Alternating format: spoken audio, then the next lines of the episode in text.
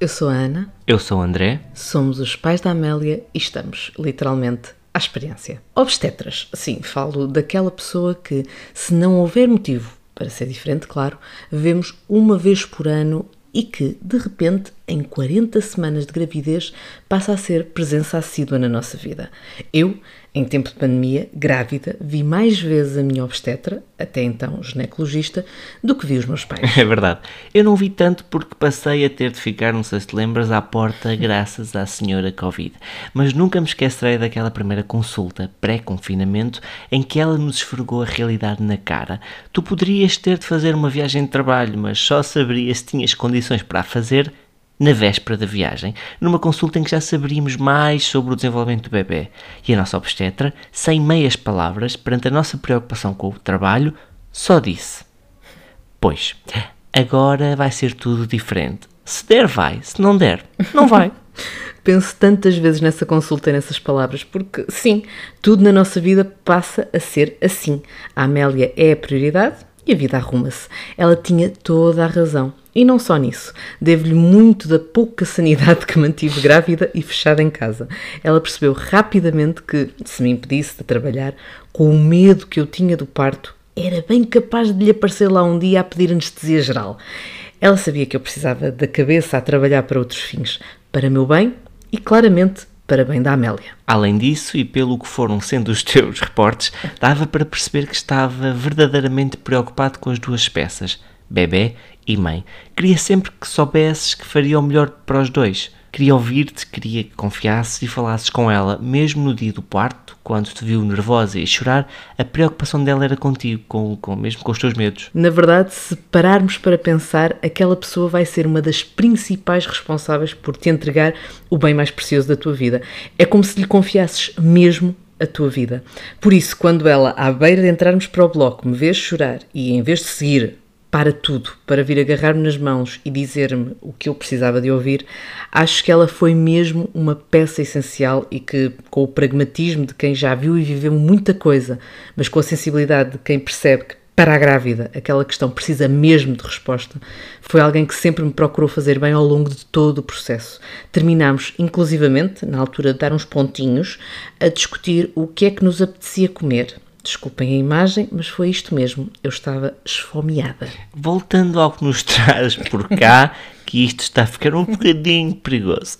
Mas não tendo nós feito plano de parto, assumimos que não fizemos, sentimos que o que havia sido conversado antes daquele momento foi respeitado. Tão respeitado que, como já vos contámos, a Ana andava com uma fraldinha de pano enrolada à volta da mão para não conseguir ver o catéter e, claro, desmaiar. E à entrada do bloco só ouvíamos a enfermeira: Não tirem fraldinha, deixem fraldinha na mão. Por isso, por tudo isto, o episódio de hoje é uma espécie de homenagem a estes profissionais que podem fazer tanta diferença nisto. Os obstetras e, claro, as equipas que os acompanham. E para isso vamos partilhar convosco a conversa com Diogo Bruno, médico ginecologista e obstetra. E falamos sobre tanta coisa, porque na verdade isto da gravidez e do parto são mesmo tantas coisas, tantas emoções. E no pós-parto continuam a ser muitas as coisas, muitas as emoções. Continua a ser essencial alguém que olhe para nós. Mais uma vez, foi a minha ginecologista, obstetra, que me encaminhou para a fisioterapia pélvica, que, como já aqui confessei, marcou o antes e o depois na minha recuperação a todos os níveis. É isso mesmo. Olhar para as pessoas faz tanta diferença, humaniza tudo e também é sobre humanizar todo este processo que vamos falar. Mas paremos, mas é de falar e deixemos falar. Quem sabe mesmo disto? Temos hoje connosco mais, uma daqueles, mais um daqueles convidados que andamos, entre aspas, a namorar há, há, muito tempo e já temos na nossa lista de desejos há algum tempo desde que começámos a, a fazer o nosso podcast, porque na verdade falar de parentalidade, não há parentalidade se não falarmos do que é o nascimento, do que é a gravidez, do que é a preparação para a gravidez e nestas coisas contamos com a companhia de um obstetra. E, e, por isso é para nós hoje uma grande honra, um privilégio, uma oportunidade que queremos mesmo aproveitar, ter connosco Diogo Bruno, médico ginecologista e obstetra, defensor do parto humanizado e que faz um trabalho fantástico também ao nível das redes sociais e que nos permite, de alguma forma, sentirmos mais proximidade com estes temas que assustam e que, por outro lado, nós pensamos, bem, se calhar, se toda a gente consegue, eu também devo conseguir. E por isso, e porque tenho um grande respeito um grande carinho pelos obstetras, um, Diogo, muito, muito obrigada por esta oportunidade, por este privilégio que estarmos aqui a Ah, conversar. eu, eu é que agradeço, eu é que agradeço. Ah, fico sempre contente que as pessoas ah, sintam que, que estão mais próximas de nós quando a gente vai pondo assim informações na internet. Sem dúvida, até porque a vossa mãozinha, é para dizer, a minha obstetra, aquela mãozinha antes de seguir para a sala de partos, não há coisa que nos dê mais força. É mesmo aquela coisa não, isto vai mesmo correr bem.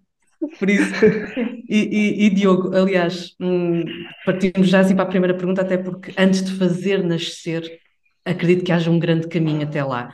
E gostava muito de perguntar ao Diogo se, de que é que é feita também esta preparação, este cuidado connosco próprios, e se ainda é muito preciso sensibilizar, por exemplo, para uma ida, um acompanhamento do ginecologista. Uh, muito bem, em relação a, em relação a, a, preparar uma pessoa para a gravidez, a maior parte das grávidas, quer dizer, que eu sinto é que não fazem preparação nenhuma. Ou seja, não há nenhum, não, não, há, não se vai uma consulta médica para fazer uma preparação de uma gravidez que venha a acontecer. É verdade que todas as pessoas sabem uh, que devem fazer um seguimento da gravidez, mas nem todas sabem devem preparar uma gravidez para que se, que se possa otimizar, uh, otimizar os resultados da mesma. Há muitas vezes um, coisas que nós podemos fazer antes da gravidez e que não podemos fazer na gravidez que otimizam os resultados da mesma. Mesmo pessoas que aparentemente são pessoas saudáveis, às vezes no seguimento prévio à gravidez podemos encontrar algumas, algumas alterações que podem ser importantes otimizar antes da própria gravidez. Um, claro que há coisas que são muito standard, nomeadamente uh, fazer a suplementação com ácido fólico. Há grávidas que já estão a fazê-la antes de, de engravidarem, um, mas também, também digo que são poucas. E, e, e atenção que um, o ácido fólico, o iodo é menos, em, em, com menos evidência, mas o ácido fólico é importantíssimo estar a ser realizado antes de se engravidar, porque a sua, o seu efeito mais benéfico na redução dos defeitos tumoral, ou seja, das doenças do sistema nervoso central, são nas primeiras 6 a 8 semanas, altura que às vezes as pessoas nem sequer sabem que estão grávidas, um, acaba por, por ser importante fazer antes. Mas depois também uma, fazer uma história completa ao casal, perceber que exames podemos ter que fazer especificamente ao casal para tentar excluir alguns riscos específicos ou coisas que possamos otimizar antes da gravidez, é importante para isso ter uma consulta uh, pré-concepcional, que pode ser com o médico de família ou com o ginecologista obstetra. Normalmente, no SNS é feita no, com o médico de família, porque em Portugal os médicos de medicina geral e familiar e os ginecologistas obstetras são ambos capacitados para seguir gravidez e para seguir a pré-conceição. Uh, e também para fazer os rastreios normais em todas as mulheres, nomeadamente uh, o rastreio do câncer do colo do útero, que também deve ser atualizado antes, de, antes de, da gravidez. Portanto, são tudo coisas que, que, se devem fazer, mas as pessoas têm ainda, ainda, ainda não estão muito sensibilizadas para, para esta necessidade, sendo certo que, felizmente, na grande, grande maioria das pessoas não altera grandemente os, os resultados mas há uma pequena porcentagem de pessoas que realmente poderão beneficiar de, de fazer esse seguimento. Neste contexto de cuidarmos de nós, estivemos agora aqui a falar, recentemente saiu um estudo sobre infertilidade e que dizia que, penso eu, que era uma em cada seis pessoas eram afetadas por este problema. Uh, como é que devemos olhar para estes números? Eu, eu, acho que com alguma preocupação, porque a taxa de infertilidade tem aumentado bastante uh, e, e, e, tem aumentado bastante nos últimos anos, uh, em parte por causa do, de, mais, uh, de mais fatores de risco para a infertilidade. Uh, e temos muitas, imensas coisas que têm aumentado esta taxa. Por exemplo, a, a, epidemia de obesidade, que é uma epidemia de, de, deste século, tem diminuído a fertilidade dos casais. E atenção, quando eu digo casais, isso é super importante, porque depois ainda, ainda se dá um ónus muito à, à mulher neste contexto da infertilidade. Ou seja, parece que a infertilidade é um problema da mulher. Não a infidelidade é um problema do casal. Porque, só para ter uma ideia, cerca de um terço dos casais, a infidelidade deve ser a ambos, ou seja, ambos os membros do casal têm um motivo para causar infidelidade. Depois, um terço é apenas pelo homem e um terço é apenas pela mulher. vamos dizer que o homem está implicado em dois terços dos casos de infertilidade, e às vezes de forma isolada. E por isso, e tem tanta importância como a mulher para a infertilidade. Por isso não deve ser só uh, a mulher, uh, e eu, eu, obviamente, eu não trabalho na área de infertilidade no dia a dia, mas uh, quando, quando fiz algumas consultas de infertilidade, acontecia frequentemente, às vezes as mulheres vinham, vinham sozinhas para a consulta, apesar de, de, serem informadas que não é isso que deve acontecer, que deve ser o casal que deve ir à consulta em conjunto. E é sempre, e, e portanto as pessoas não estão muito sensibilizadas.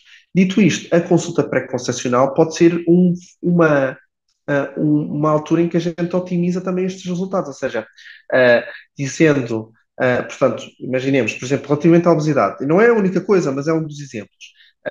ok, então temos, temos aqui uma coisa que devemos otimizar antes da gravidez para otimizar a infertilidade, ou a fertilidade, na realidade, e para otimizar os desfechos da gravidez. Portanto, ajuda duas coisas. Uh, por exemplo, também existe agora um estudo recente que mostra que uh, os homens têm mais infertilidade quando utilizam telemóveis no bolso, nas calças. Uh, quer dizer, eu sou culpado disto, atenção, mas, mas é uma coisa que. Exato. Já somos dois, então. Mas vejam como há certas coisas do ambiente que nós podemos mudar para, para otimizar um bocadinho os resultados de fertilidade. E se calhar há muitas coisas, até por exemplo, em termos de alimentação, uh, a alimentação ultraprocessada está associada a mais, uh, a mais uh, substâncias de ação hormonal, ou seja, substâncias artificiais que, quando são ingeridas por nós, têm uma ação hormonal no nosso corpo e que também podem ter efeitos na infertilidade. Tudo isto mostra que a nossa sociedade, como um todo, tem uma taxa de infertilidade maior por alguns fatores, uh, por alguns fatores que podem ser controlados. Por outro lado, também temos uma taxa de infertilidade maior porque adiamos a parentalidade. E, não, e, e, também há cada vez mais pessoas a defender, especialmente nas mulheres, isto aqui é verdade, na, na parte das mulheres, a fazer um estudo relativamente à sua fertilidade a longo prazo, com algumas hormonas que, que se pode utilizar, nomeadamente a hormona antimuleriana, e não só isso, como às vezes mulheres que fazem contracepção hormonal, nomeadamente a pílula, desde muito jovens, e nem sequer sabem uh, como é que são os seus ciclos naturais, ou seja, porque a pílula, a forma como ela funciona é, ela desliga a ligação entre o ovário e o cérebro. E, portanto, o ovário deixa de responder ao cérebro e o cérebro acha que o ovário está a funcionar. Basicamente, ela engana o corpo desta forma. Um, e por isso, uma pessoa não sabe como é que são os ciclos ovulatórios normais quando está a tomar a pílula. E há pessoas que tomam pílula desde os 16, 18 anos, até mais cedo às vezes, até aos 30 e tal anos, quando, a primeira vez que querem tentar engravidar. E isto, uh, de repente, pode causar que elas só descubram que têm um problema aos 30 e tal anos. Quando, obviamente, pronto, se é, é, é o que é, mas se calhar, se a gente não usar a pílula durante um tempo, nos, uh, durante os 20 e poucos anos, podemos perceber logo, ok, eu tenho, pelo menos agora os meus ciclos estão bem, e portanto é menos uma coisa que me preocupa. Não estou a dizer que se basta isto para dizer que uma pessoa tem, que, que tem uma, uma fertilidade boa, mas é, quer dizer, uh, os problemas da ovulação são, são causa de cerca de um quarto das causas de infertilidade feminina. Portanto, também não estou a dizer para todos os homens irem fazer espermogramas mas uh, porque é um exame bem, bem, específico. Mas mais do que tudo, temos alguns casos, até pessoas conhecidas, que adiam a maternidade até bastante tarde e, e acabam por, por às vezes não conseguir engravidar porque não porque só pensaram nisto aos 40 anos e às vezes aí a capacidade que nós temos e a eficácia dos tratamentos que nós temos são, são menores. Aliás, eu tenho uma dúvida que cola perfeitamente uh, ao, que, ao que acabamos aqui de conversar, que é, nós realmente passamos muitos anos, por exemplo, com a pílula, deixamos quase de nos conhecer, entre aspas, uh, e quando chega o momento de tentar engravidar, pode não correr tudo bem logo nas primeiras tentativas. E aqui a minha pergunta é muito, até que ponto é que nós podemos dizer, ah, ainda estamos a tentar, ou o corpo ainda está a, a adaptar-se e é preciso dar tempo, ou quando é que nós devemos ligar o alerta de não, se calhar aqui há um problema e preciso de pedir ajuda profissional para uhum. compreender o que é que se passa? Muito bem, nós, nós, nós nesse sentido temos algumas orientações sobre este tema, que são, que vão mudando ao longo do tempo e que uh, uma coisa é ter um diagnóstico de infertilidade, outra coisa é ter uh, subfertilidade, e não quer dizer que a gente não tenha que estudar, mas os estudos que se fazem às vezes podem ser diferentes. Ora, o, o diagnóstico de infertilidade é bem estabelecido. Normalmente, nós consideramos que um casal é infértil quando está um ano a tentar engravidar e não consegue. Pronto. Isto atinge cerca de 15% dos casais. Pronto, como vocês estavam a dizer, um cada seis, não é? Portanto, uh, cerca de 15% dos casais. Uh, fora, fora disso, em casais uh, que tenham mais de 35 anos, já há algumas sociedades que aconselham a fazer uma avaliação ao fim de seis meses sem se conseguir engravidar. Porque disse-á que 75% dos casais já conseguiram engravidar ao fim de seis meses a tentar engravidar. Depois, se, se houver sintomas, ou seja, se eu tiver algum desconforto genital, se tiver sintomas, por exemplo, de atrasos menstruais, pode indicar fazer uma avaliação mais precoce. Uh, ou então, por exemplo, uh, não é descabido fazer uma avaliação logo quase à cabeça numa mulher que, numa consulta pré-concepcional com mais de 40 anos. Ou seja, não é uma avaliação super profunda, mas fazer às vezes uma ecografia ginecológica, explorar um bocadinho a história do casal relativamente a alguns fatores de risco de infertilidade, e, e nesse sentido é, é, nestas pessoas que a, a consulta pré-concepcional é mais importante e às vezes aí nesse contexto quem sabe ser feita por um ginecologista obstetra, para poder explorar melhor estes fatores. Um, mas uh, a nível do SNS, uh, normalmente é a partir de um ano de, tentativa, de tentativas de gravidez que se considera que se deve procurar ajuda diferenciada. E atenção, a ajuda diferenciada aí já são em centros de infertilidade, ou seja, uma pessoa com mais de um ano a tentativa de engravidar, um casal que está há mais de um ano a tentar engravidar, pode dirigir-se diretamente a centros de infertilidade e normalmente sem qualquer referência a um médico sequer, ou seja, porque em Portugal, a maior parte das vezes o acesso à especialidade depende de uma referenciação pelo médico de família. Não é o caso na infertilidade. Normalmente, uma pessoa pode dirigir-se diretamente a um centro de procriação medicamente assistida, uh, que existem vários no país, é uma questão de uma pessoa se informar e dizer: olha, nós somos um casal, estamos a tentar engravidar há um ano e não conseguimos. E pode ser marcada logo uma consulta de apoio à infertilidade uh, neste contexto. E agora falando para quem já está grávido, qual é que seria o maior conselho que deixaria? Fazer um seguimento com pessoas com quem se identifiquem.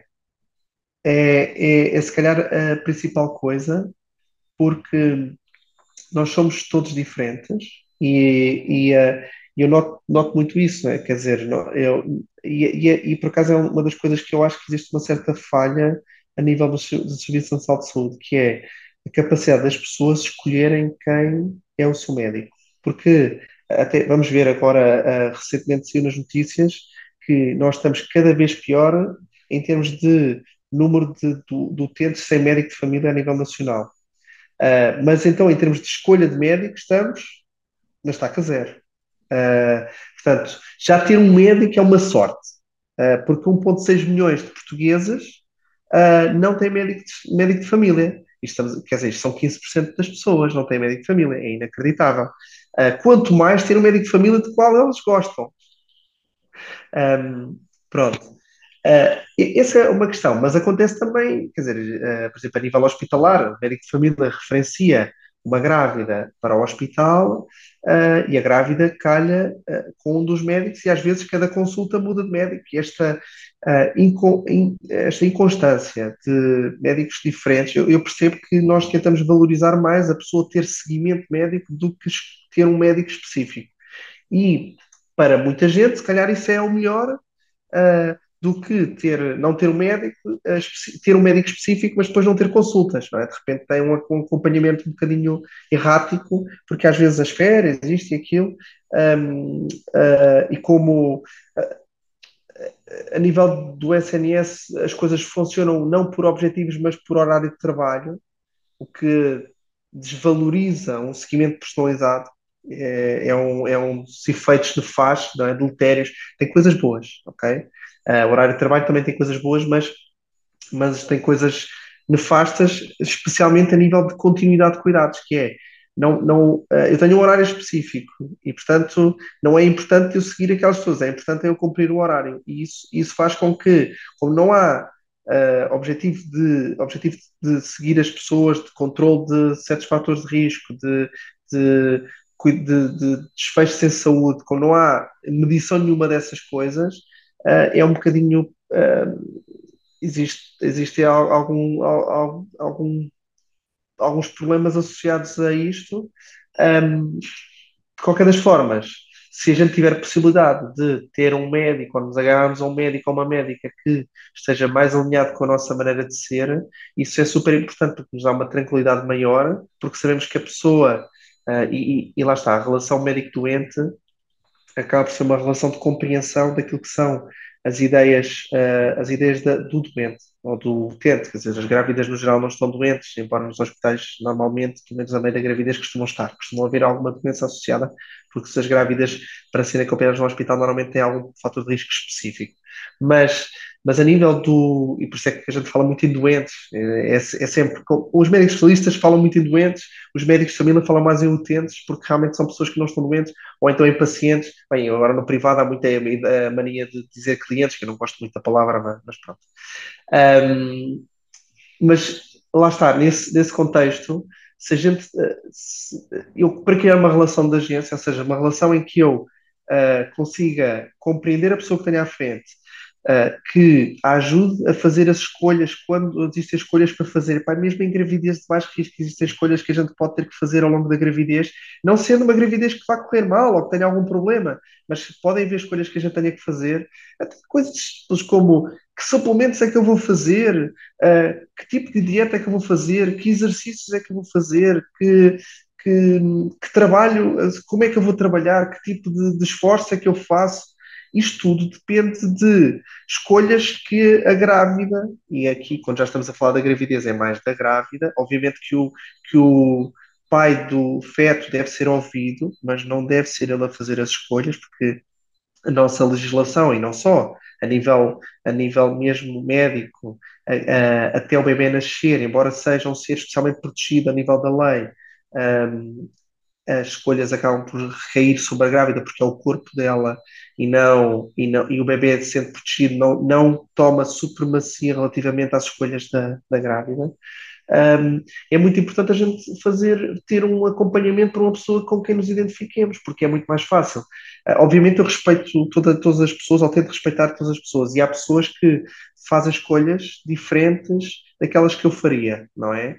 Mas especialmente em pessoas que têm que, são, que fazem escolhas diferentes da maior parte das outras, ter uma pessoa que seja compreensiva e que as apoie nessas escolhas um pouco diferentes pode ser super importante para, para, para que a gravidez decorra de forma mais tranquila.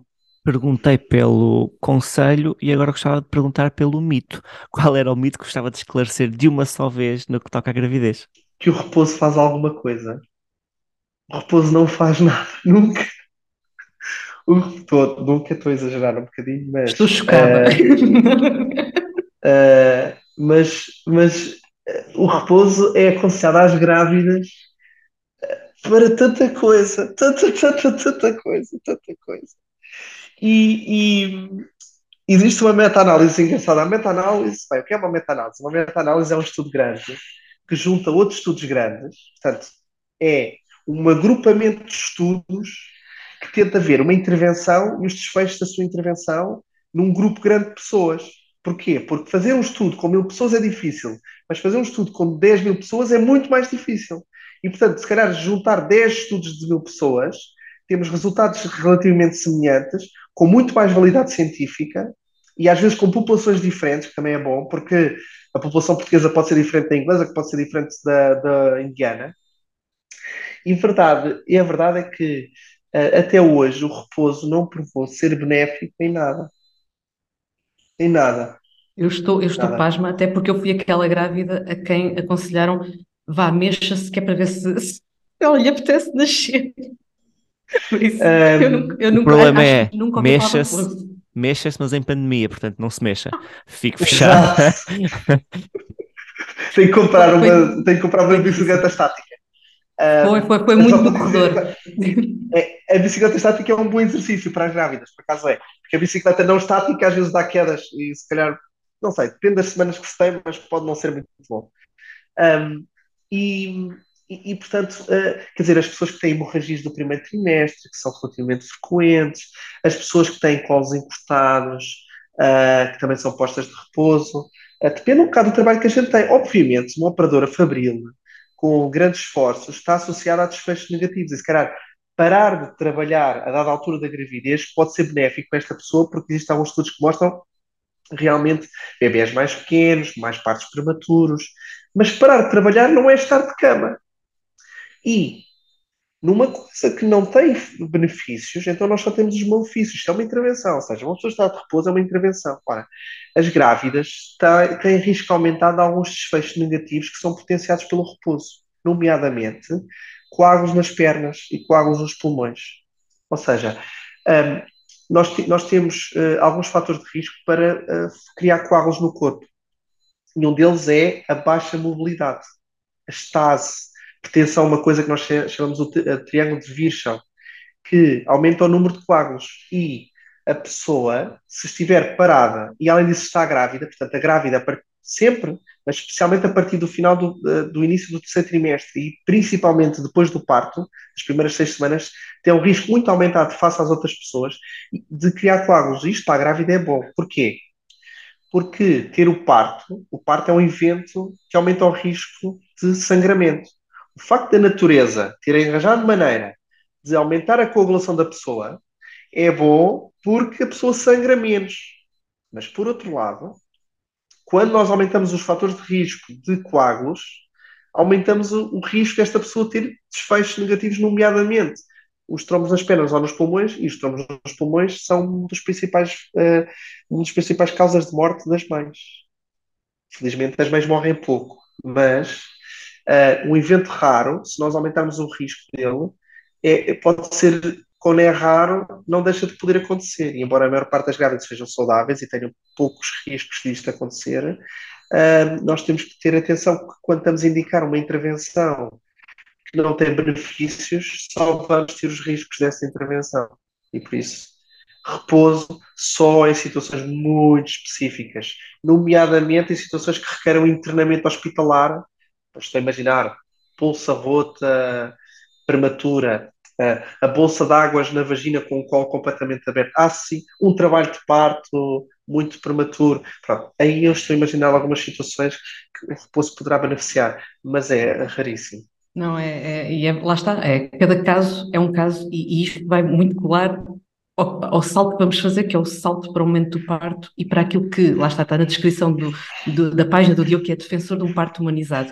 Um parto humanizado é isso, é um parto que respeita uh, cada caso, ou seja, que perante aquela grávida, perante aquele percurso, o parto tem de refletir esse, essas escolhas, essas opções e esses riscos e necessidades que estão ali à nossa frente. O parto humanizado é uma nomenclatura usada por muita gente, portanto, é, é, é algo uh, que foi se tornando cada vez mais conhecido da maior parte tanto dos profissionais como das grávidas, como sendo uh, a aplicação da medicina ou da enfermagem, que queiram uh, dizer, do, dos cuidados em saúde centrados no paciente. Neste caso, na grávida. Ou seja, é, o que é que é isto da medicina centrada no paciente? É uh, nós termos uma pessoa à nossa frente, essa pessoa tem algo, uh, as coisas que valoriza e as coisas que não valoriza, nós uh, darmos a ela as opções um, todas e depois dizer, mas para si, uh, tendo em consideração o que eu conheço de si, um, parece-me que estas são as melhores opções para si. Uh, tentar ajudar a pessoa a percorrer o caminho, não só da gravidez, e daí, relativamente aos conselhos que eu fazia, não é de ter uma pessoa que, com quem nos identifiquemos a nível, quem sabe, filosófico, um, também no parte a mesma coisa, ou seja, poder, uh, podermos rodear de pessoas que nos apoiem nas nossas escolhas e uh, que nos expliquem as várias opções a cada momento e quais são uh, as vantagens e as desvantagens das opções de cada uma delas. É? E, portanto, nós podemos escolher informadamente, de forma respeitada, ou seja, mesmo que o profissional possa não concordar diretamente com a, com a escolha feita pela pessoa, um, claro que todas as pessoas têm as suas linhas vermelhas, nós também temos que ter alguma empatia, porque às vezes pode ser difícil um, para a equipa cumprir uh, um, uma ideia ideal de, de, de, seguimento de parto da, da grávida, ponto 1. Um. Depois, pode ser não, não tão seguro e a grávida até pode aceitar essa menor segurança, mas os profissionais podem não ser, não ser fácil para eles aceitar essa menor segurança, embora isso seja um problema que é raro, ou seja, não é frequente uma grávida fazer opções que são não é impossível, atenção, mas não é frequente a grávida fazer opções que são, que são claramente deletérias em termos de segurança, pelo menos na cultura portuguesa. Noutras culturas pode acontecer mais frequentemente, mas na cultura portuguesa as grávidas uh, defendem muito os seus bebés. Uh, e, mas de qualquer das formas, o que quer que seja, uh, e reconhecendo que às vezes há um certo sofrimento ético dos profissionais, é esse sofrimento é raro, porque a maior parte das grávidas, mais do que tudo, precisam de ser informadas, precisa de haver consentimento informado e explicar, não é, não é fazer sem explicar porque é que estamos a fazer, é ok, existe um motivo para se fazer. Se a grávida souber porque é que se faz, o parto pode correr tudo ao lado, mas ser uma experiência positiva na mesma porque a grávida foi incluída nas decisões e percebeu porque é que houve motivos para se tomar certas atitudes durante o trabalho de parto. E num momento em que nós temos uma taxa de natalidade baixa, com uh, cada vez mais casais que apenas têm um filho, o primeiro parto é o parto de maior risco uh, da, da, da grávida. Os partos, o segundo, terceiro, quarto parto, são partos de menor risco, especialmente se o primeiro parto tiver sido vaginal. Diminui a taxa de, de, de, complicações, ao passo que a cesariana aumenta o risco de complicações num parto subsequente, o inverso acontece. Portanto, o, não só a recuperação de uma cesariana é, é, pior do que o parto, mas nós estamos a influenciar a vida futura em termos de, de gravidez, das próximas gravidezes, quando nós temos altas taxas de cesariana, e por isso é que existe um. Uh, quer dizer, não é esta coisa de, de, descer a taxa de cesarianas só porque sim, é descer a taxa de cesarianas porque há um motivo clínico para, para se fazer e nós temos uma taxa elevada, é verdade. Falámos de, no processo de engravidar, falámos na gravidez e no parto, e eu agora queria falar sobre o pós-parto. Como é que se descreve esta etapa, tendo em conta tantas das experiências que tem? É, é o desafio da redescoberta num período e num contexto de depressão social? Um, o, pós-parto é, um, é, uma fase, uh, especialmente nas primeiras, bem sempre, mas nas primeiras semanas, em que, uh, em que e lá está, estava a falar sobre tantos casais com apenas um filho, quer dizer, que vão apenas ter uma experiência de um parto, um segundo filho, também é uma coisa mais fácil, lá está, reduz o risco para o parto, mas também reduz, reduz a ansiedade para o pós-parto dos casais. Nós, bem, eu também só tenho uma filha, e uh, Uh, eu, eu, eu, sou obstetra, mas, uh, mas quer dizer, uma coisa é ler, outra coisa é, é fazer, não é? Um, e, e, eu lembro-me da ansiedade que eu tinha, um, mas mais do que tudo, existe um, um fraco acompanhamento dos casais no pós-parto. É? Nós temos tanta gente, tantas consultas, muitas vezes no pré-parto, ou seja, às vezes até se faz consultas todas as semanas, a partir das 36 semanas, parece um pouco exagerado, isso é a minha opinião, mas, mas todas as semanas vai-se ver, o, vai ver o médico e a enfermeira, uh, e depois, uh, depois do parto, durante seis semanas não se vê ninguém. Uh, somos para casa, somos atirados aos leões, uh, e não há acompanhamento nenhum. Uh, e por acaso existem países em que este acompanhamento está um pouco organizado, em que existem parteiras, como o caso das pessoas, para fazer um acompanhamento uma semana após o parto, para ver como é que as coisas estão, a adaptação do casal ao bebê, um, tentar fazer um rastreio precoce de alguns desfechos negativos, nomeadamente uma coisa que é muito frequente, que é a depressão pós-parto, porque todas as mulheres têm uma coisa que se chama baby blues, ou seja, sentem sentimentos deprimentes ou depressivos uh, no pós-parto. Isto é normal, tem a ver com o choque hormonal que acontece, com uma mudança brutal de hormonas que acontece depois do parto, e, e, e é mais frequente às vezes nos primeiros filhos, porque as pessoas têm uma sensação de incapacidade de resposta uma, uh, e, e, e, pensam que de certeza que estão a ser a fazer tudo mal, que nada está a acontecer bem, se bem que, se bem que acho que ambos os membros do casal têm que pensar que a partir deles querem o melhor para o seu bebê e, portanto, estão, uh, no geral, estão a fazer as coisas bem. Um, depois, o acesso à informação é cada vez maior.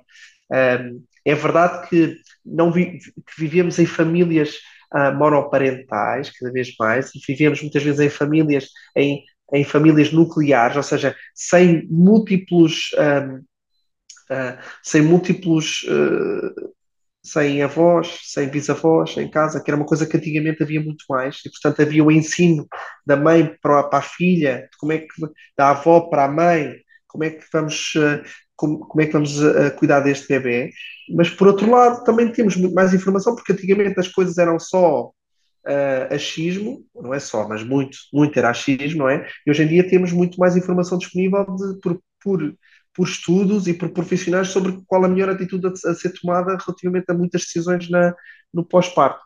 E Claro que há muitas coisas que sabem, quer dizer, mesmo, mesmo a alimentação dos bebés é todo um mundo de. continua a ser achismo.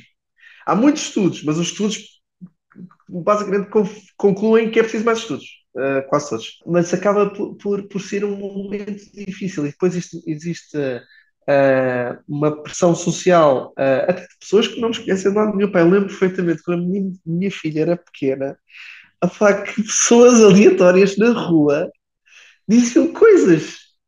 Eu não, eu não quero saber. Mas, mas não sei se é a vossa experiência também, se pessoas aleatórias na rua diziam opiniões.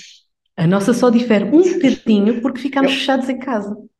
Ou seja, as opiniões aconteciam pontualmente quando conseguimos pôr o pé na rua. Porque na minha filha nasceu em 2017, portanto, teve ali uma fase sem pandemia. Um, mas, eh, mas sim, pá, era uma coisa estranhíssima. E, portanto, um, eu acho que é preciso, e uma das coisas, por, por acaso, que eu digo a muitas grávidas que sigo é, se tiver possibilidade, um, arranje alguém ou pense em alguém, uh, às vezes profissional, que lhe dê apoio no pós-parto, uma enfermeira, ou, e, ou às vezes o maior desafio, não é o maior de todos, ou sei lá, mas é um dos maiores. O aleitamento é um desafio muito grande, especialmente para, para pais de primeira viagem. E, e, ter um, um, acompanhamento por uma, por uma IBCLC, uma, uma Conselho de Aleitamento Materno, pode ser uma coisa super importante, para que às vezes não é mais nada do que uh, não estragar. Não é? eu, eu, eu assim, tenho uma formação de 20 horas em aleitamento materno, não é verdade, não é muito grande. Também estou a pensar, se calhar, aumentar um bocado a minha formação. Mas eu, pelo menos, o que eu tento é pensar, ok, em que situações é que isto é patológico e que situações é que é melhor não mexer. E já não mexer já não é mal, porque depois temos a pressão externa das pessoas a dizer, ah, está tudo mal, estás a fazer tudo mal, tudo, tudo nunca está ótimo. E é verdade, nós somos humanos. E, portanto, como humanos que somos, não somos perfeitos. Mas a, a maior parte das vezes, não mexer e ter uma, uma, palavra de apoio, de positividade, dizer pronto, tu vais conseguir, ó, temos estas estratégias, vamos experimentar estas estratégias. Eu lembro-me de, uh, com a minha mulher, uh, de dizer, olha, uh, sei lá, não, não achas, ela, pronto, obviamente, como baby blues muita gente tem, não é? A reagia, uma, uma subreação a alguma coisa que se calhar não era uma preocupação tão grande. Uh, e eu tentava, tentava transmitir uma imagem uh, de tranquilidade, de, pelo menos dizer, olha, não achas que a reação que estás a ter é um bocadinho exagerada? E, e, e por causa dos pais não terem tantas estas alterações, claro que incertezas temos todos, mas o pai, não é? O homem tem menos, o homem, se for mulher, não é? O outro progenitor um, não tem uh, não tem tantas alterações hormonais como tem a como tem a mãe que acabou de parir. Eu tento dizer às pessoas para, atenção, tentem apoiar porque vai haver uh, alterações hormonais que vão causar incerteza ainda mais do que, do que o outro progenitor tem e o progenitor tem que ser uma, uma parede ou um porto de abrigo para tentar tranquilizar e tentar dar apoio uh, à, à, pessoa que acabou de parir. Completamente, aliás, eu, eu, não, não canso de partilhar a história em que na última consulta, estávamos em tempo de pandemia, a última consulta antes da gravidez, foi um parto, neste caso foi, foi programado, um, e em que, pronto, lá está, a médica virou-se para mim, muito natural, não é? Pronto, então amanhã lá nos encontramos, uh, vai, e eu ia chorar o caminho todo para casa no táxi, porque e, claramente o senhor devia ter achado que eu devia ter recebido a pior notícia do mundo no hospital, mas não, eu ia chorar, eu me sentia totalmente sozinha, cheia de medo, e eu só pensava assim, eu quero aqui o André, mas porque lá está, nós estamos, nós estamos sobre, uma, sobre uma carga e é, é, é completamente desconhecida. Aquilo é mesmo muito estranho aquilo que toma conta de nós. Eu não, portanto, uh, mulheres vão descobrir uma nova identidade no, na gravidez e no, no pós-parto. É, é, é, é, totalmente isso. E eu perguntava por isso ao Diogo se nós ainda estamos num caminho para olhar então mais para a mulher, porque é como diz, no, acabou, nasceu, a partir daí as consultas são muito para o bebê, há uma consulta de seguimento, claro, para verificar se está tudo ok no, no pós-parto, mas a partir daí seguimos o caminho, ou seja, ainda temos muito de olhar para a mulher. É verdade, e em especial é, é importante olhar para a mulher na, na na, nas primeiras semanas após o parto, porque é, temos uma consulta de, de revisão pós-parto, mas a consulta demora imenso tempo a acontecer. E, e, e eu normalmente, eu, eu, a questão às vezes é que não é fácil, sei lá, uh, às vezes não é fácil, ou seja, eu, eu, tento estar disponível para as pessoas quando têm uh, problemas, dizer-lhes: olhem, se tiver alguma coisa, contactem-me e a gente tenta arranjar a melhor solução para vocês. Mas as pessoas têm vergonha. Têm vergonha porque ninguém faz isto, uh, não se espera que, que, que, haja algum problema no pós-parto. Um, nós só conseguimos diagnosticar a depressão pós-parto, só conseguimos diagnosticar os problemas de aleitamento, só conseguimos diagnosticar os problemas de recuperação do parto se virmos as pessoas. Um, e, e, a verdade é que as pessoas às vezes, mas também é verdade que estão muito, muito uh, quer dizer, também é difícil ter tempo, porque uh, eu lembro-me que é difícil tomar banho. Quanto mais ir a uma consulta médica. Nem uh, se pensa que, que, alguma coisa está a correr mal, a ideia é fazer. É isso que está. Exato. E portanto, até não temos tempo para nada. Portanto, não temos tempo para tomar banho, quanto mais ir a uma consulta médica para, para rever para rever as coisas e ver como é que, como é que estamos e fazer um, fazer um rastreio de pressão pós-parto e, e, fazer um rastreio de aleitamento. É, é algo que, por acaso, eu pessoalmente também quero desenvolver. Uh, acho que também falta alguma formação nessa área. Uh, acho que nós, e mesmo a nível hospitalar, uh, os profissionais que seguem os partos não veem os desfechos dos, meus, dos seus partos. Ou seja, eu não, nunca mais vou ver, entre aspas, a pessoa que eu acompanhei o parto. As enfermeiras parteiras, então, é mesmo zero. Os médicos, ocasionalmente, especialmente aqueles que, que, uh, que fazem consulta privada de grávidas, veem as grávidas no pós-parto, mas, a, mas os, os, as enfermeiras parteiras pá, nunca veem, porque elas trabalham só na maternidade. E, portanto, acompanham o parto e não veem nada à pessoa depois mais tarde, que é uma das coisas que outros países já conseguiram, não é? A enfermeira parteira é uma equipa de parteiras que acompanha a gravidez, o parto e o pós-parto e tenta-se que seja a mesma parteira que esteja nos três momentos, ou pelo menos da mesma equipa. A pessoa vai tendo consulta, sabe que tem consultas, se calhar, com três pessoas diferentes, e que uma destas três pessoas vai estar no seu parto e vai acompanhá-lo no pós-parto. E isto é uma coisa que, se calhar, se, cons se conseguir organizar, não sei, não é fácil. Porquê?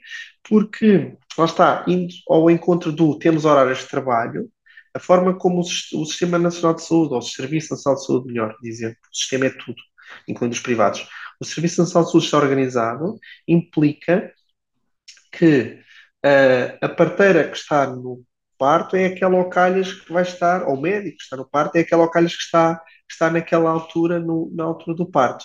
E depois, uh, se o parto for às 3 da manhã, mas o meu horário, eu só faço, por exemplo, quem trabalha na consulta, só trabalha normalmente das 8 às 4 da tarde, portanto, é das 8 às 4 da tarde. Se for às 2 da manhã, ou se for um dia que eu não exista, quer dizer, nunca vai ser comigo. Uh, poderia tentar arranjar maneiras, uh, mas que também temos que, premiar um pouco os profissionais, também acho que é isso, não é?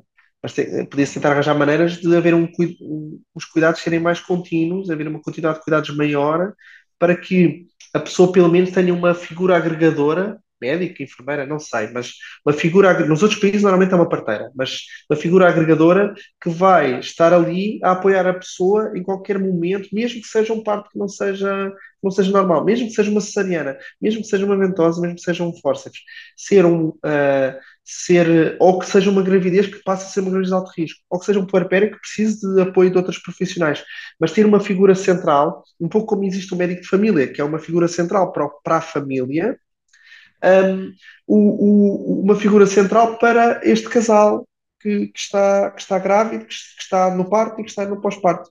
E isto era uma coisa que, que, que, precisa um bocadinho de acontecer, mas mesmo, por exemplo, a nível da, do médico de família, ainda há uns dias estava a ver uma crónica, que é uma coisa muito. que existe o médico de família e a enfermeira de família. Mas uh, lembro-me de um colega meu que questionou a que, que portanto, a, enfermeira de família falou com, a, falou com, a, com esse colega sobre a, a, vacinação, a dizer, pronto, temos que marcar por e-mail, a dizer, pronto, precisa de, de fazer a vacinação e que estes são os, os próximos momentos que devemos ver-nos para fazer a vacinação, ou, ou a, o controle da atenção, ou isso, e depois o, a pessoa respondeu-me, sim, olha, já agora uh, um, não, se, não se importa de enviar ao meu médico as, um, os, os, últimos exames que eu fiz, uh, e a enfermeira respondeu, pronto, mas isso não é a minha função. A minha função é tratar-lhe da vacinação. O resto é outra coisa, quer dizer, acabamos por não ter uma figura agregadora na mesma. Um, e, e, acho que, um, tal como, como eu acho que os profissionais de saúde devem tomar as rédeas relativamente a, aos cuidados centrados na grávida, relativamente à gravidez, ao parto e ao pós-parto, porque se não tomarem as rédeas, outras pessoas vão fazê-lo. E eu, eu sinto que as pessoas, muitos, muitos médicos, entre aspas, e muitas enfermeiras, sentem que uh, as grávidas. Uh, chegam aos hospitais ou aos centros de saúde com uma, com uma abordagem de, uh, de pé atrás, uh, porque têm medo dos profissionais, e só acontece não tomaram as rédeas dos cuidados centrados nas pessoas. Porque, em vez de que cumprir as pessoas, tentam afastar-se delas dizendo, pronto, esta pessoa é diferente de mim, eu, não, eu vou fazer uma abordagem super defensiva porque um, não a quero sequer conquistar ou não vou tentar conquistá-la. E isto uh, faz com que pessoas como, como doulas, não, eu, não tenho, eu acho que as doulas são pessoas importantes, mas devem fazer parte de uma equipa uh, e não é devem ser elas que devem tomar as decisões. Claro. Sim, e, e portanto, uh, quer dizer, nós temos os, os planos de parto. Uh, ainda há uma, ainda há uma, uma abordagem uh, de, de, defesa de muitos profissionais relativamente ao plano de parto. Pronto, mas então temos que, não é? Existe, está na lei uh, que os planos de parto devem ser discutidos. Diogo, cabe-me a mim fazer o fecho deste, desta consulta, desculpem, deste episódio. é uma consulta, é. Quem deve ser o obstetra ao longo de todo este caminho? Sim, uh, um bocadinho nesta, nesta continuidade do que eu estava a dizer, o obstetra ou o profissional de saúde deve ser uma pessoa que apoia a, a grávida ou o casal e ou o casal nas escolhas, uh, porque lá está, como eu estava a dizer, se não for, se não for o profissional de saúde, se não for o obstetra, se não for a enfermeira parteira, alguém há de ser por, por, por, por eles. E um, está, está e, e, não, e não receber as pessoas por outro lado, as grávidas também não, não, não devem ir com preconceitos negativos relativamente aos profissionais de saúde, porque os profissionais de saúde o que querem é que as coisas corram bem e que as pessoas saiam felizes da experiência de parto que tiveram. É isto que as pessoas querem, ou da experiência de gravidez que tiveram. No geral, é isto que as pessoas querem, ok? Não há, epá, não é muito comum, eu não estou a dizer que há zero, mas não há assim tanta gente sádica ou psicopata uh, nos profissionais de saúde. Agora, o que é uma experiência positiva é diferente para pessoas diferentes. E às vezes, uma experiência é positiva para alguém, para uma grávida ou um casal, e não é positiva para os, para os profissionais. Isto já me aconteceu também a mim, várias vezes, muitas vezes. Pessoas que tiveram, que, uh, tiveram experiências que para elas foram positivas e que para mim uh, não foram. O contrário também é verdade. Houve pessoas que tiveram experiências negativas e que para mim foram positivas e que às vezes o que falta é comunicação. Ou seja, é preciso comunicar, e, mas, mas, mas a comunicação é bilateral.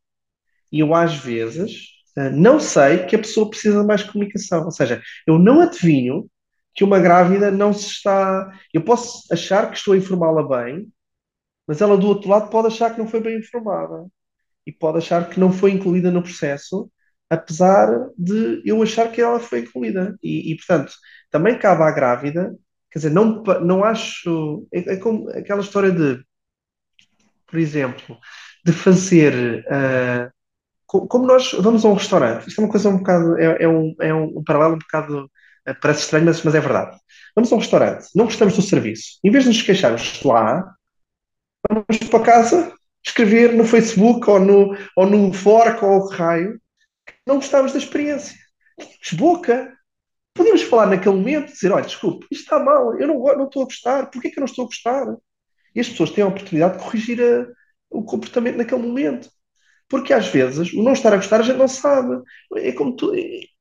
Eu lembro-me de uma, de uma grávida que teve uma experiência uh, muito negativa, foi um parto desafiante, e depois, uh, no, no parto propriamente dito, acabou por ser uma ventosa, e ela não, não sabia, pode ter sido porque eu não lhe disse, eu não sei, mas ela não sabia do que é o anel de fogo. O anel de fogo, para quem não sabe, é algo que acontece quando a cabeça está a sair, em que parece que vai haver uma explosão. Não, é para pessoas que estão grávidas ou estarem engravidar, eu não queria dar, a, dar esta imagem, mas é melhor as pessoas saberem, não é? Parece que tudo vai ser horrível, parece que vai haver uma explosão lá embaixo, parece que a pessoa vai sair dali e vai ter um buraco. Porquê? É uma dor de tal maneira intensa, eu nunca experimentei, uma vez, hei de conseguir estar grávida uma vez na minha vida, mas acho que hoje em dia ainda não é possível. Uh, pode ser que eu faça um transplante útero, mas o que eu sinto é que as grávidas sentem realmente aquilo como uma coisa horrível. É, é, é pouco tempo, é certo, mas é uma coisa horrível. E este, este anel de fogo, ou seja, esta experiência negativa de dor, de, de impressão, de, é, é uma experiência não só de sensação, mas também de uma experiência psicológica. Okay? É uma experiência mista. E é, é normalmente pouco, pouco tempo, mas é muito má. E nos partos uh, distóxicos, ou seja, os partos que utilizam instrumentos, os partos instrumentados, é uma coisa engraçada que eu vejo muitas vezes na internet, instrumentalizados. Instrumentalizado não é bem o que. Não, não estou a dizer que está mal, é só que não é o que a gente diz. Nós dizemos instrumentados. É a mesma coisa, não é um parto com ventosas, é um parto com ventosa. Que a, gente, a gente não põe duas ventosas na cabeça do bebê, a gente só põe uma. Forceps já são dois, são duas colheres, mas a, mas a ventosa é só uma.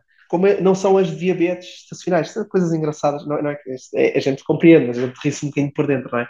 Não são, eu não tenho as diabetes estacionais, eu tenho Vamos a diabetes estacional, tudo. que é só uma diabetes. Exato. Uh, mas é, é, são assim pequenas coisinhas que a gente se ri uh, da, da, da, nomenclatura, não é? Como as pessoas, em vez de dizerem algália, dizem argália, em vez de dizerem vómito, dizem gómito. Bem, mas Uh, isto para dizer o quê? Que os partos com instrumentos, como a passagem pelo, do bebê pela, pelo períneo é mais rápida do que num parto normal, esse, esse anel de fogo é muito pior, na maior parte das pessoas. E então, uh, a grávida, a puérpera, não me disse nada disto. Eu soube porque ela veio à consulta de revisão pós-parto e a enfermeira, ela falou com a enfermeira sobre isto, não comigo, mas falou com a enfermeira. E depois a enfermeira, no final da consulta, veio falar comigo e a, a puerpera não me tinha falado nada sobre isto. E depois eu marquei uma nova consulta com ela e depois tivemos uma conversa franca sobre esse tema. Mas também lhe disse que é verdade que, ok, eu podia ter dito isso, é verdade, e às vezes uma pessoa pode se esquecer. Mas também é verdade que depois do parto, se ela não tinha compreendido o que é que tinha acontecido, porque é que tinha acontecido, ela também podia ter falado comigo, ia falar, comunicando é que a gente se entende. Portanto, é, é, é uma coisa bilateral. E uh, eu sinto que, até, até na, nas redes sociais hoje em dia, existe uma, uma abordagem que eu acho que é mais importante, atenção, porque eu acho que as grávidas têm que ser, acho que tem que haver mais informação por parte das grávidas para que haja pressão por parte das grávidas relativamente aos profissionais para que os profissionais mudem, porque eu sinto que se não forem as grávidas, é muito difícil as pessoas mudarem e há coisas que precisam de mudar. É verdade. Uh, mas também existem, uh, até existem muitos estudos à volta disto, relativamente à inovação, que mostram que a inovação é difícil. Portanto, a mudança é difícil. É difícil fazer. E depois há pessoas que são, que são mais fáceis de, têm uma, uma propensão maior à mudança e pessoas que têm menos propensão à mudança. E a gente tem que ser compreensivos relativamente a isso.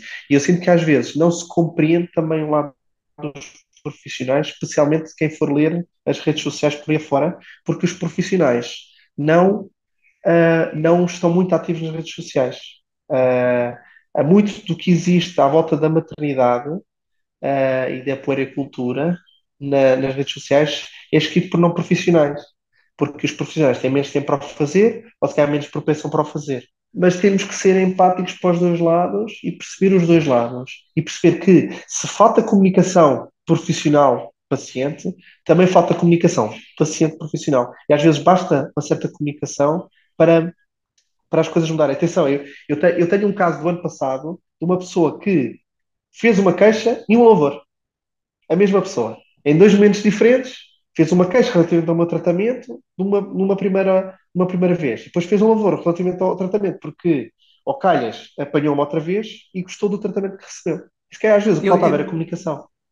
Não, eu, eu, eu, eu, tinha escrito estas, tínhamos escrito estas três palavras quando estávamos a preparar a entrevista, que é uh, diálogo, respeito e confiança. Eu acho que acaba por ser uh, as três palavras eventualmente chave para um, um equilíbrio e uma boa relação entre todos estes intervenientes que estão num momento tão importante que é uma gravidez, um parto, um pós-parto, ou seja... Sendo certo acho... que os intervenientes, o interveniente principal, os intervenientes principais são a mãe e o bebê, sem dúvida, está bem? Claro, não, não, daí a confiança, porque aquilo que também dissemos, escolher alguém que nos acompanhe com quem nos identifiquemos, e, e, e por isso acho que esta foi uma forma equilibrada e, e, e com um ótimo, uma ótima mensagem-chave para, para concluirmos, que é encontrarmos alguém que nos acompanhe e que nos explique e em quem confiemos um, e que dê realmente para manter este diálogo que faz toda a diferença, uh, tal como fez hoje nesta, nesta conversa, e, e, por isso, Diogo, só posso terminar com um grande agradecimento, porque, como diz, às vezes, às vezes não, faz tanta diferença trazermos quem faz disto vida,